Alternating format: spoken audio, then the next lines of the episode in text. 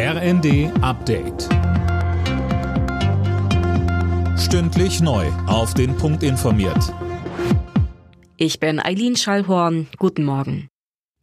Die Welt blickt gespannt nach Istanbul. Dort wird heute der erste Getreidefrachter aus der Ukraine seit Kriegsbeginn erwartet.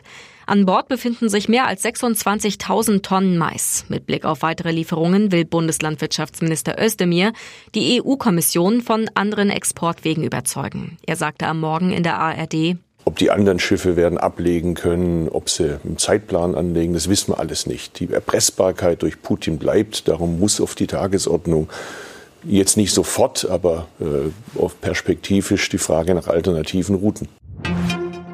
Die USA haben den Anführer des Terrornetzwerks Al-Qaida bei einem Drohnenangriff in Afghanistan getötet.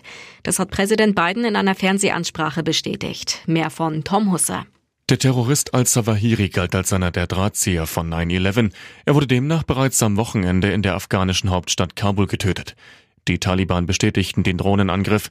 Es wurde Gerechtigkeit geübt, sagte US-Präsident Biden. Er sprach von einem klaren Signal an jeden Feind der USA. Auch Saudi-Arabien begrüßte die Nachricht über den Tod von al-Zawahiri. Er habe abscheuliche Terroroperationen geplant und ausgeführt, hieß es. Sozialverbände und Gewerkschaften weisen Forderungen nach einer Rente mit 70 scharf zurück. Das wäre nichts anderes als eine Rentenkürzung, so der Sozialverband Deutschland. Arbeitgeberverbände hatten angesichts der aktuellen Herausforderungen ein höheres Eintrittsalter ins Spiel gebracht.